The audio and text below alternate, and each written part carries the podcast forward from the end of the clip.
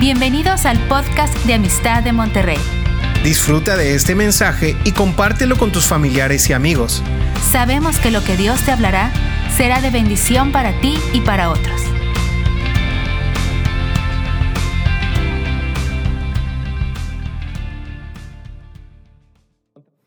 Hola, ¿qué tal? Sean bienvenidos aquí a Amistad de Monterrey, donde estamos viendo el estudio de Primera de Corintios, la carta del apóstol Pablo que dirigió a esta, a esta congregación que él había fundado, ahí en el capítulo 18 de los Hechos.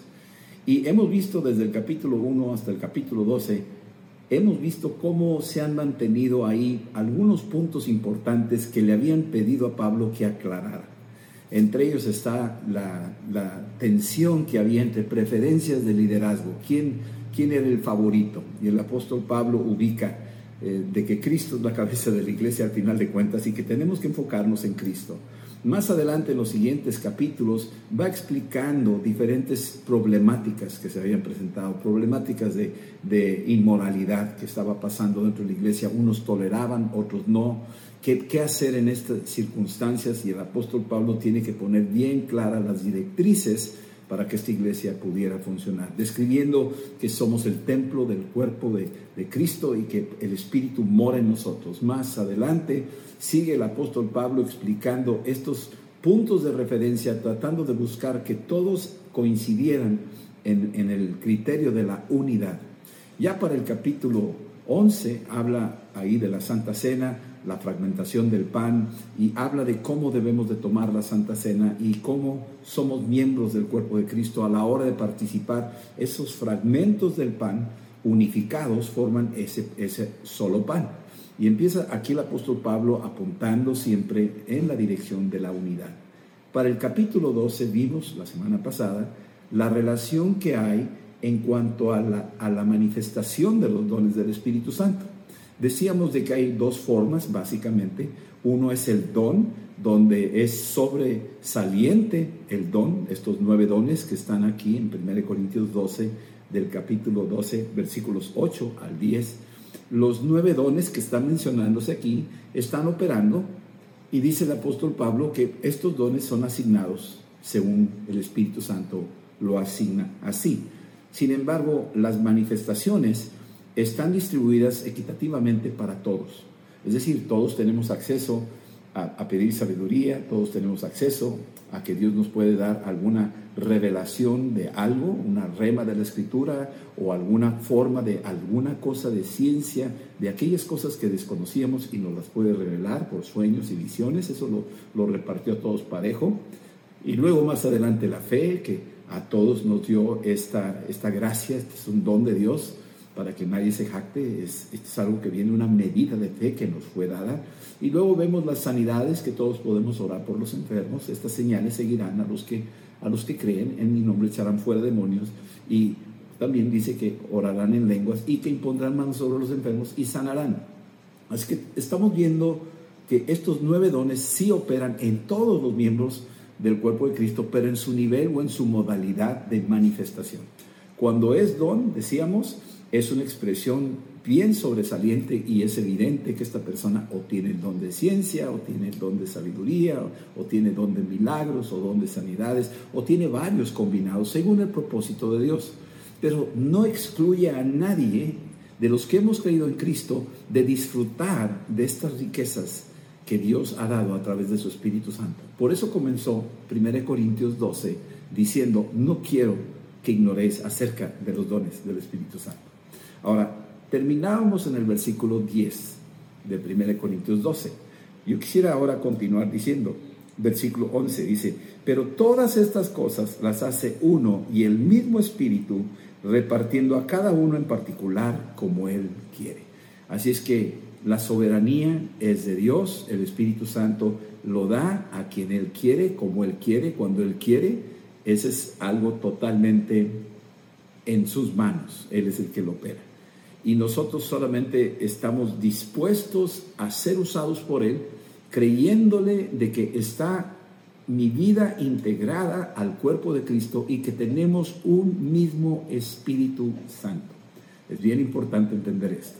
Así que ni uno de los que hemos creído en Cristo está excluido de esto. Estamos incluidos, Dios nos ha permitido el privilegio de participar. Y aquí el apóstol Pablo empieza a utilizar el símil del cuerpo. Ya usó el símil del pan, ya usó otros ejemplos en el pasado, pero ahorita va a empezarse a adentrar a explicar para que pudieran comprender cómo operamos todos los miembros del cuerpo de Cristo entre nosotros y que no solo el cuerpo se está beneficiando a sí mismo, dice que es para provecho, aquí lo dice en el versículo 7, esta, esta variedad de dones, esta variedad de manifestaciones es para provecho personal, es para provecho de la iglesia y es para provecho de la expansión del reino de Dios. Así es que todo esto que está pasando es para provecho de cada uno de los que hemos creído en Cristo. Así es que tú eres parte importantísima en todo este plan.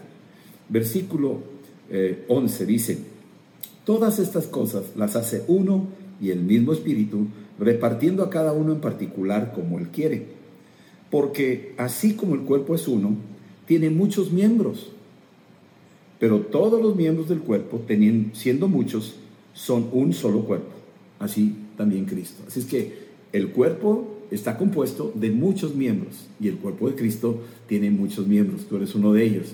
Y no porque tal vez no se manifiesten estos dones de una manera obvia y evidente y poderosa, no quiere decir que no eres miembro, eres una persona particularmente importante y nos necesitamos los unos a los otros. Versículo 13 dice, porque por un solo espíritu fuimos todos, todos bautizados, ¿sí?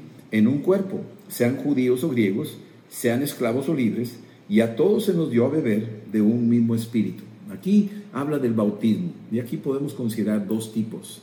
El bautismo en agua, cuando nos sumergemos ahí en el agua, nos estamos identificando con que hemos muerto junto con Cristo y resucitaremos junto con Cristo. Cuando los testigos presenciales de aquel evento del bautismo están viendo eso, dicen, este es un hermano, este es una hermana mía, este es un miembro del cuerpo de Cristo, ya se ha integrado por medio de este bautismo, que es una acción eh, pública donde te, estás identificando con la muerte y resurrección de Cristo. Todos hemos sido bautizados en eso y si no te has bautizado, te, te encarezco, por favor, bautízate en agua, es importante que lo hagas. ¿sí? Y la otra es que bebimos, dice ahí ese versículo, todos bebimos de un mismo espíritu. ¿sí? Y ese beber, eh, Jesús dijo, el que tenga sed venga a mí y beba, eh, así lo dice él, de su interior correrán ríos de agua viva. Está hablando de que cuando tú recibes a Cristo, el Espíritu Santo entra en ti, tú has bebido del Espíritu Santo, el mismo Espíritu que todos los demás miembros del cuerpo de Cristo tienen. Así que eso nos está llevando el apóstol Pablo a un concepto de la unidad. Versículo 14. Además, el cuerpo no es un solo miembro, sino muchos. Así es que eso ya está bien claro, somos muchos miembros del cuerpo de Cristo y por lo mismo hay una gran variedad. Versículo 15. Si dijera el pie, porque no soy mano, no soy del cuerpo, por eso no será del cuerpo. Imagínate, está usando aquí el símil del pie, que está mero abajo, pegado al piso, en la tierra, y, y, ese se siente cualquier cosa allá abajo, y la mano que está acá arriba, pues puede maniobrar y hacer cosas, y como que tiene más facilidades o más ventajas la mano que el pie, y entonces el pie se puede sentir inferior a la mano, pero está diciendo, no, no, no, espérame. Si Dios está usando a una persona, vamos a llamar en la alabanza, o vamos a, decir en la predicación, no quiere decir que el que es sugiero, que el que está teniendo un ministerio de niños es menos, o el que está allá barriendo y manteniendo las sillas en orden dentro de la iglesia es menos. No, todos somos importantes y muy valiosos a los ojos de Dios. Así es que empieza a corregir esta idea que estaba prevaleciendo. Creo que era muy bien entendible porque culturalmente hablando había también los niveles que estamos viendo aquí, este, que los menciona el apóstol Pablo, judíos, griegos, esclavos, amos. O sea, socialmente esas diferencias existían y existen hoy en día entre nosotros, los muy preparados, los no preparados, los muy acaudalados, los, los, que no tienen recursos. Y como que a veces sentimos que hay una diferencia en que Dios está moviendo más con unas personas que con otras y no es el caso. Todos somos miembros del cuerpo de Cristo, todos bebimos del mismo Espíritu, tú tienes el Espíritu Santo y le damos gloria a Dios por eso. Así es que esta, esta idea, el apóstol Pablo está está derribando conceptos, eh, equivocaciones, ideas que fraccionaban, dividían a la unidad del cuerpo de Cristo. Y si una iglesia está dividida, no va a poder avanzar, no va a progresar. Jesús dijo una cosa, si Satanás se pelea contra sí mismo, ha llegado a su final. nosotros tenemos que provocar que se divida Él, pero Él está buscando que nos dividamos nosotros. ¿sí? Y no debemos de permitirlo, sino al contrario, reconocer uno a otro los dones y los atributos y las bendiciones que tiene cada quien y que es una riqueza cada uno lo que aporta al cuerpo de Cristo. Esto es lo que quiere decir el apóstol Pablo y esto es lo que debemos de perseguir. Bien, versículo 16. Si dijera la oreja, porque no soy ojo, no soy del cuerpo, por eso no será del cuerpo. Imagínate la oreja que pues no ve, pero la, oreja sí puede escuchar. A lo mejor tú puedes ser una persona que oye la voz de Dios, pero a, lo mejor hay otro que tiene sueños y visiones y ve cosas y dices, no, pues este sí lo está usando Dios tremendamente. Yo nomás oigo la voz de Dios. Eso, eso no puede ser. O sea, tanto uno como el otro son valiosísimos dentro del cuerpo de Cristo. Y esto es lo que quiere decir el Señor aquí. Que nosotros, cualquiera que sea tu posición dentro del cuerpo de Cristo, eres de gran bendición, eres de gran importancia. ¿sí? Y bueno, versículo 17, si todo el cuerpo fuese ojo, pues ¿dónde estaría el oído? Y si todo fuere oído, ¿dónde estaría el, el olfato? ¿Sí? Así es que tenemos aquí que entender que no todos somos lo mismo, no todos hacemos lo mismo. Sí tenemos las manifestaciones. Imagínate, pues el DNA en la oreja y el DNA en el ojo y el DNA en la lengua, pues el DNA es el mismo, estamos de acuerdo, tenemos esa, esa, esa identificación por parte del DNA, ¿de acuerdo? Sin embargo, la función es distinta. Pertenecemos todos y somos de la misma familia, pero cada función es de suma importancia y es distinta y tenemos que agradecerle a Dios por esa variedad que forma el cuerpo de Cristo. Versículo 18. Pero ahora Dios ha colocado los miembros, cada uno de ellos, en el cuerpo como Él quiso. Noten cómo dice en el versículo 11, dice, lo repartió como Él quiso en particular. Aquí lo vuelve a repetir, como Él quiso. ¿Sí? Aquí tenemos que dejar espacio a que entendamos que es Dios quien lo está haciendo, ¿sí? Es, él es soberano y le ha dado el talento de música a cierta persona, o le ha dado el talento de predicar a otra persona, o le ha dado el talento de profetizar a otra persona, como él quiso. Y yo respeto eso y le doy gloria a Dios por su vida y no voy a sentir celos, ni envidia, ni competencia, nada de eso. Guardar nuestros corazones. Hay que guardar. Este es, este es un tema que habla mucho de los sentimientos del corazón del hombre cuando lucha, cuando, cuando pelea. Le pasó eso a Caín con Abel. Cuando Caín presentó su ofrenda y luego no subió muy agradable el humo este, y vino ahí Abel y presentó lo suyo y sí subió, le dio coraje a Caín y fue y lo mató, ¿sí? Porque, porque tenía la preferencia, no entendía la ventaja de que su hermano había sido favorecido, le hubiera dicho, oye, ¿cómo lo hiciste? ¿Me puedes prestar un cabrito para que yo haga lo mismo? Yo también quiero ser bendecido. O, decir, hermano, gloria a Dios por tu vida, que Dios te está usando en eso. Qué bueno. Este, mira cómo te respondió Dios y decirlo de corazón sin la lucha interna de competir, sin la lucha interna de la envidia o de los celos. Eso era lo que estaba dividiendo la iglesia de los Corintios. Y eso está pasando también hoy en día. Y tenemos que guardar nuestro corazón, porque el adversario es muy astuto para dividirnos al compararnos.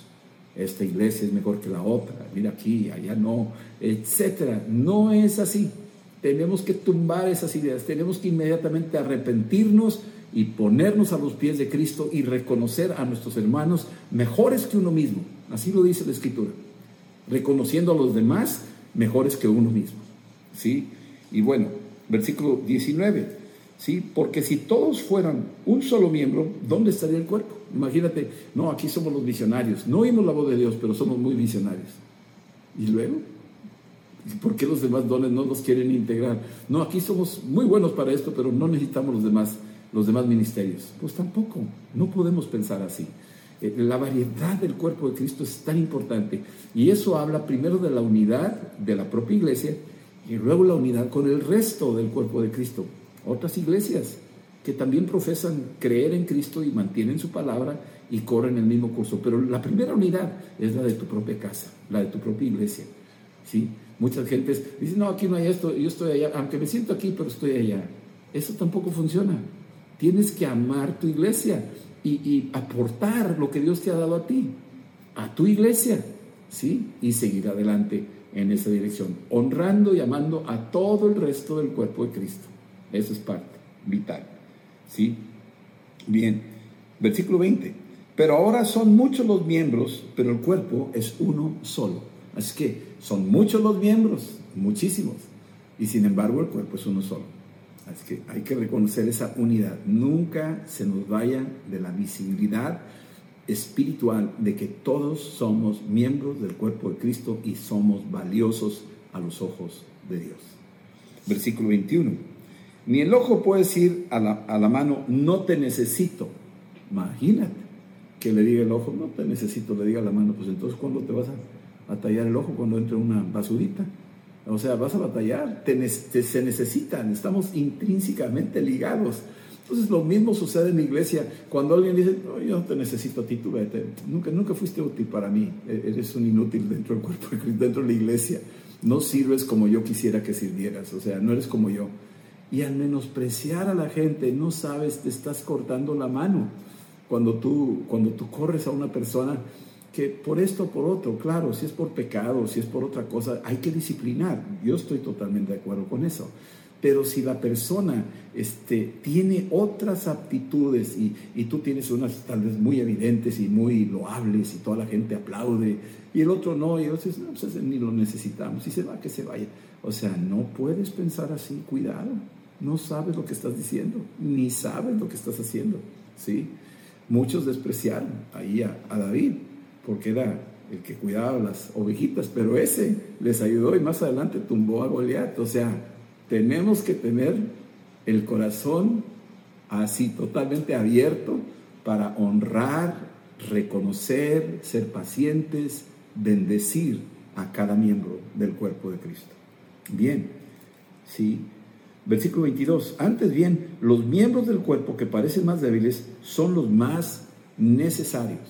Los más necesarios. Eso es bien importante entenderlo, que los miembros del cuerpo de, que parecen más débiles hay, miembros que parecen muy débiles que no, pero son los más, son los más necesarios. Y, si tú puedes decirme a mí cuáles serían esos, pues desde el cuerpo humano hay ciertas partes del cuerpo humano que son muy frágiles, muy débiles y sin embargo son indispensables, son necesarios.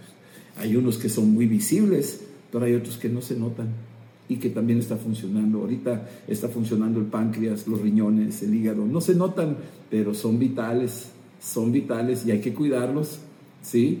Porque si no los cuidamos, entonces lo que está por fuera, evidente, y todo el mundo reconociendo una cara bonita, qué sé yo, pero lo de adentro no lo reconocen los otros miembros ocultos que no sobresalen aparentemente, cuando menos lo esperes, esos miembros ocultos, desconocidos, son finalmente los que van a llevar la dirección de toda la vida de esa persona, si no se le cuida como se le debe cuidar.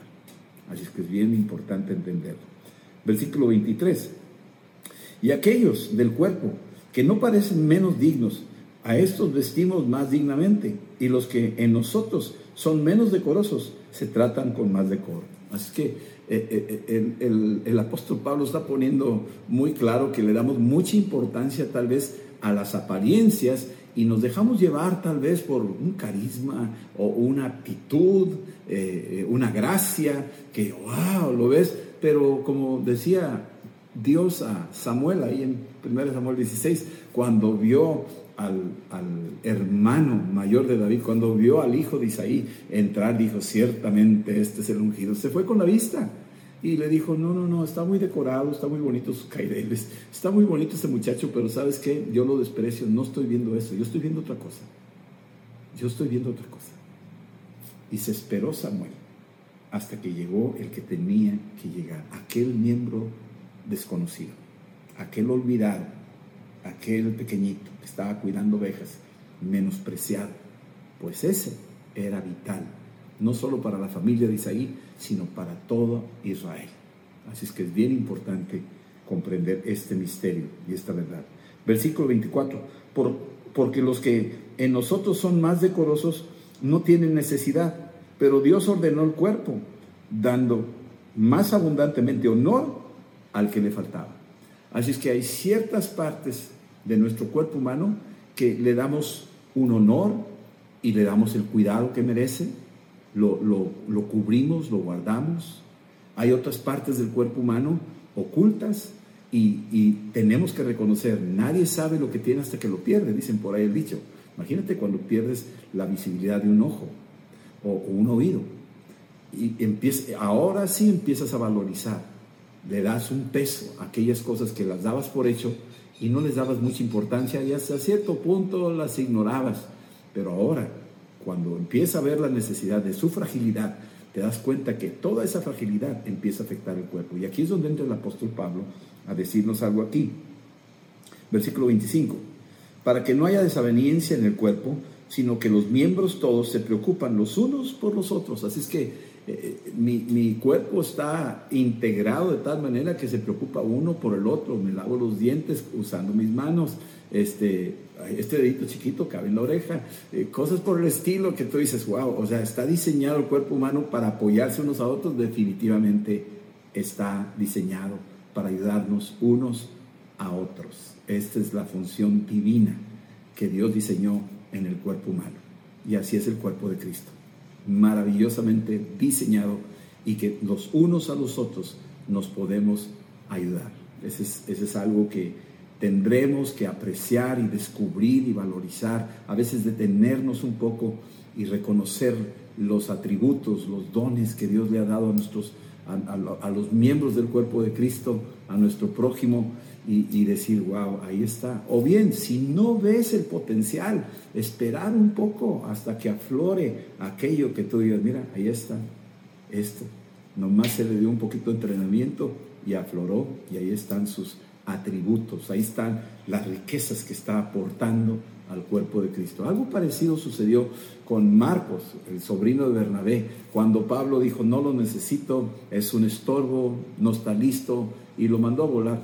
Pero más adelante escribe el mismo apóstol Pablo, mándame Marcos porque me es útil. Algo sucedió, tal vez no hay, no hay el momento, no fue el momento, le faltaba desarrollarse, le faltaba madurar a Marco, pero Bernabé le dedicó tiempo y lo atendió. Bernabé conocía este misterio y aquí creo que Pablo está mencionando entre líneas de que a veces en la vida suceden cosas que a los a los que podríamos menospreciar con rapidez, tenemos que tener cuidado porque más adelante esos son los que Dios va a levantar y van a ser útiles. Así es que tú estás dentro del plan y proyecto de Dios. ¿Sí? Versículo 26. De manera que si un, cuerpo, un miembro padece, todos los miembros se duelen con él.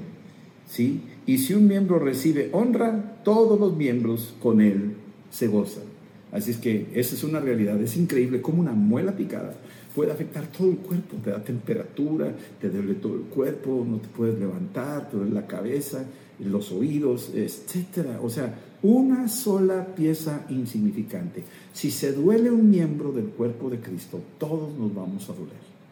Esto es algo muy, muy importante entender cómo nos tenemos que identificar con la aflicción de otros que están en el cuerpo de Cristo el duelo, la pérdida de un ser querido, la enfermedad, la, desgracia que pudiera haber llegado a la casa de una persona económica o una tragedia, alguna situación, un hijo, todo el cuerpo de Cristo se tiene que doler.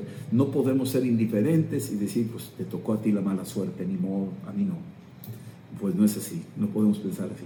Si esa persona está dolida, tú tienes la función y responsabilidad de consolar aquella persona, una llamada telefónica, una donación económica, una despensa, un visitar, un abrazar a esa persona. Bueno, tenemos muchas maneras de mostrar que nos dolió lo que le pasó a nuestro prójimo. ¿sí? Es muy importante trabajar de esa manera. Ahora, al revés, si alguien tuvo un éxito, si alguien se graduó, si alguien logró, si alguien sucedió algo sobrenatural y Dios lo usó y se sanó, tenemos que irlo a celebrar y decir, wow, metiste gol, este, somos del equipo. ¿sí? Una vez en el fútbol yo me di cuenta de algo maravilloso. Estaba jugando, creo que eh, el juvenil del equipo nacional y fueron y ganaron, ¿sí? Y ya que ganaron ellos, pues había unos goleadores que metieron tres, cuatro goles ahí, eran los, los estrella. Pero a la hora de repartir medallas, pusieron a todos los jugadores, aún los de la banca, los pusieron ahí en el estrado y a cada uno de ellos le pusieron una medalla. Cuando yo vi eso me dije, wow, o sea, aún los de la banca que no participaron en todo el juego, tal vez en toda la temporada, no participaron y se les dio la medalla al igual que el que metió tres, cuatro goles. Me dije, qué manera, qué mensaje tenemos que aprender nosotros de eso que todos somos miembros del cuerpo de Cristo y somos parte. Uno puede ser la estrella, wow, este es el que mete goles siempre. Pues sí, y el otro que está ahí sentadito recogiendo basura, atendiendo los baños, limpiando aquí, haciendo lo otro, atendiendo las mesas en la cafetería. ¿Y esos qué? ¿No tendrán reconocimiento? ¿No habrá un lugar de honor para ellos? ¿No podremos decirles, oye, gracias por lo que estás haciendo?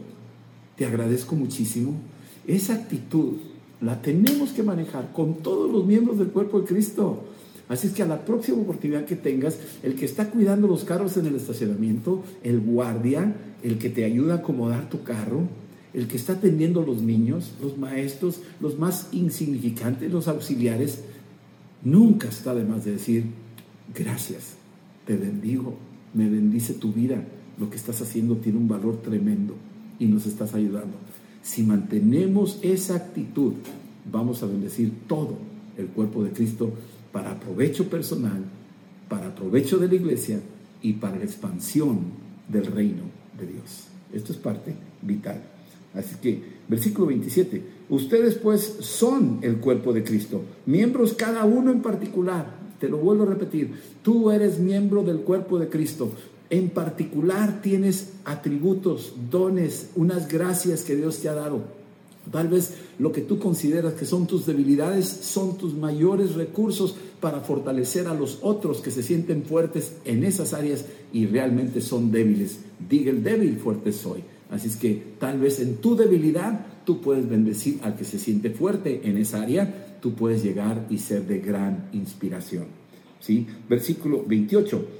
Aún nos puso Dios en la iglesia. Primeramente puso apóstoles, luego profetas, lo tercero maestros, y luego los que hacen milagros, y después los que sanan, los que ayudan, los que administran, los que tienen don de lenguas.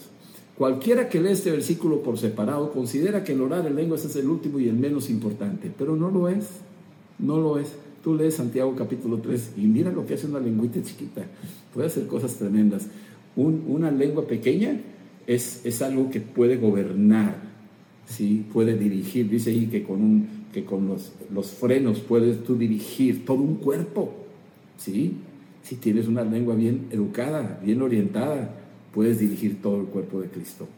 Si tienes esa lengüita, puede ser esa paletita que está en el barco como timón dándole dirección también. Y la tercera es que una lengüita chiquita puede incendiar todo un bosque.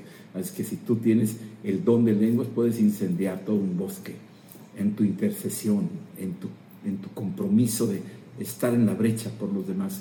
Todo esto que está mencionando en este versículo 28, dice los apóstoles, los está poniendo una jerarquía, según Efesios 4:11, apóstoles y luego los profetas, luego los maestros que se incluyen también, ahí pueden quedar los pastores que son maestros de la palabra, o bien los evangelistas que están siendo usados por Dios.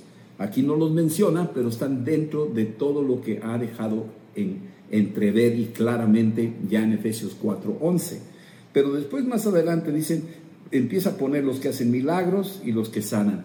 Y luego el de sabiduría y el de ciencia y el de fe que mencionó hace rato, porque aquí ya no los menciona. ¿No son importantes? No, claro que no. Aquí los puso ahí el apóstol Pablo porque los puso, pero no está dándoles que estos son más importantes. Aquí ya los puso en orden, acá lo que vimos en el libro de, de 1 Corintios 12, del 8 al 10, te da un, una, un orden ahí.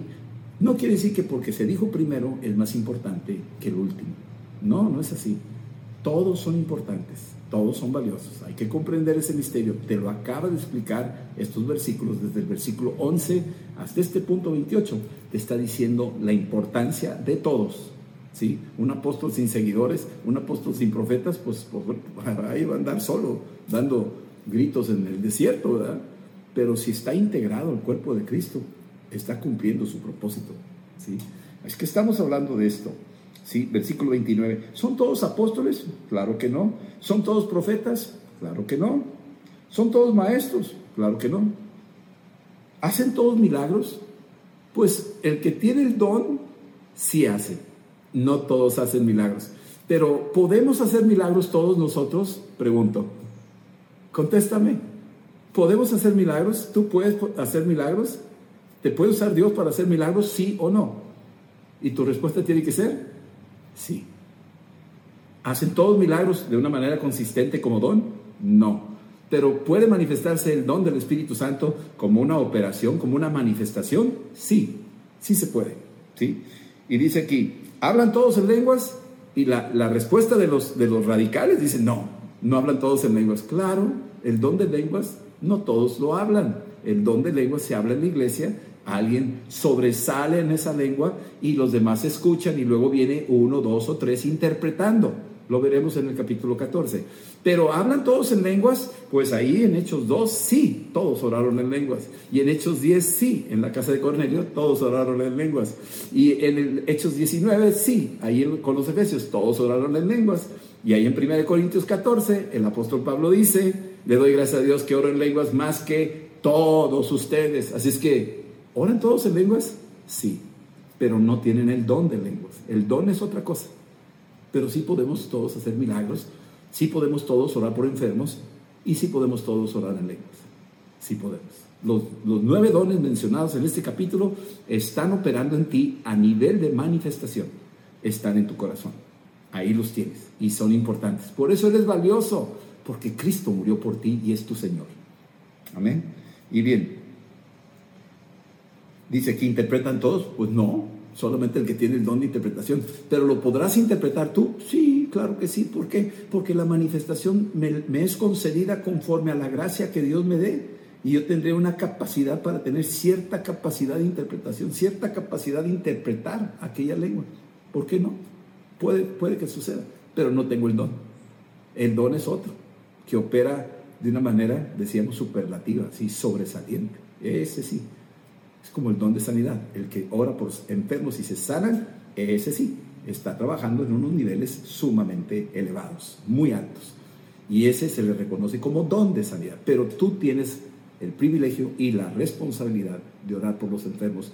Cuando haya un enfermo ahí, te tocó a ti de orar por esa persona. Una vez entré en, en un restaurante y estaba tirado ahí un hombre todo el mundo así viendo.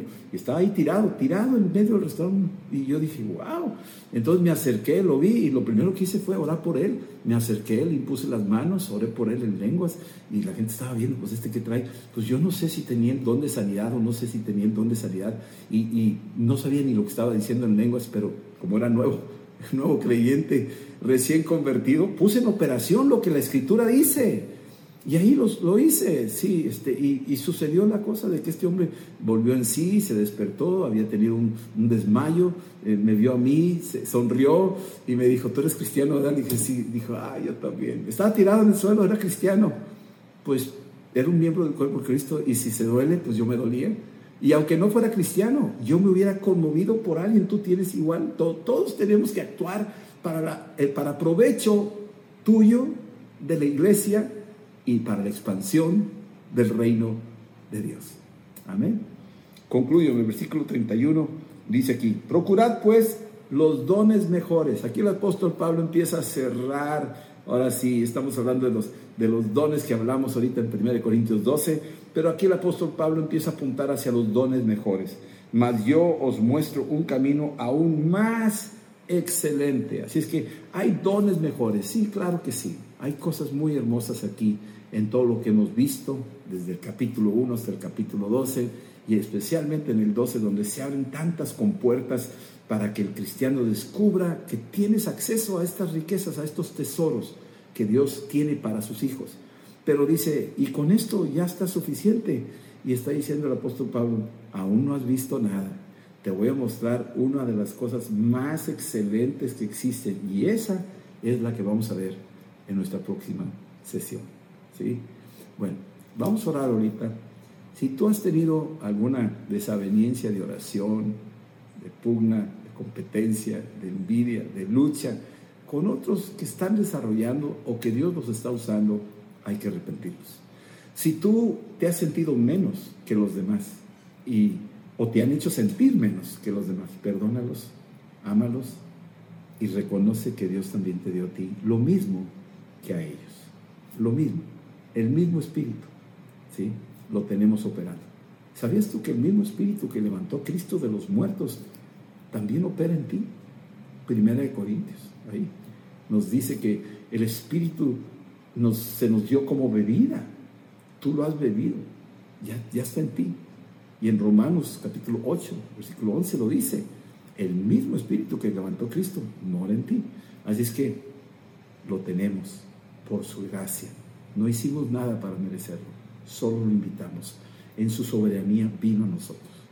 Es que vamos a orar ahorita y vamos a, a darle gracias a Dios por lo que tenemos, por lo que somos, por el miembro dentro del cuerpo de Cristo que soy.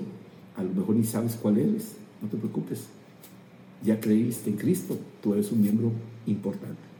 Tal vez tengas muchas debilidades, muchas fragilidades, pero aún así eres muy valioso.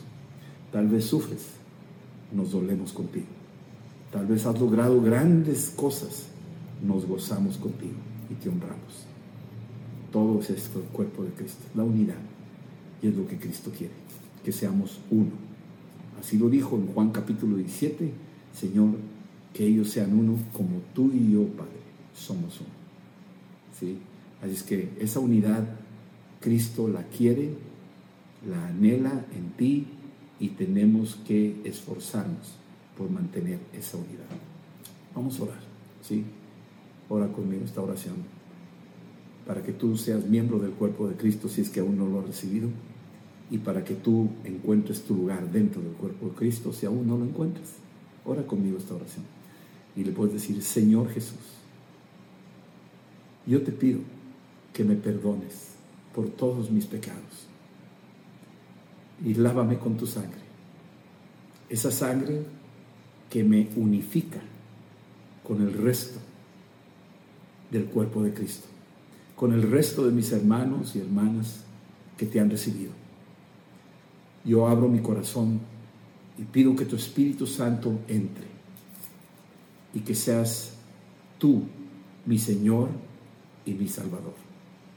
Que me uses, Señor, que sanes mis heridas, que me ayudes a bendecir a los que salen adelante y son sobresalientes en muchas cosas para tu gloria. Que me ayudes a amarlos y a honrarlos, a respetarlos. Y también, Señor, ayúdame a encontrar mi lugar en el cuerpo de Cristo, porque sé que soy miembro del cuerpo de Cristo. Ahora lo creo, tu palabra lo dice. Señor, úsame, quiero servirte, quiero estar donde tú quieres que esté y que se haga conforme a tu voluntad. En Cristo Jesús. Amén.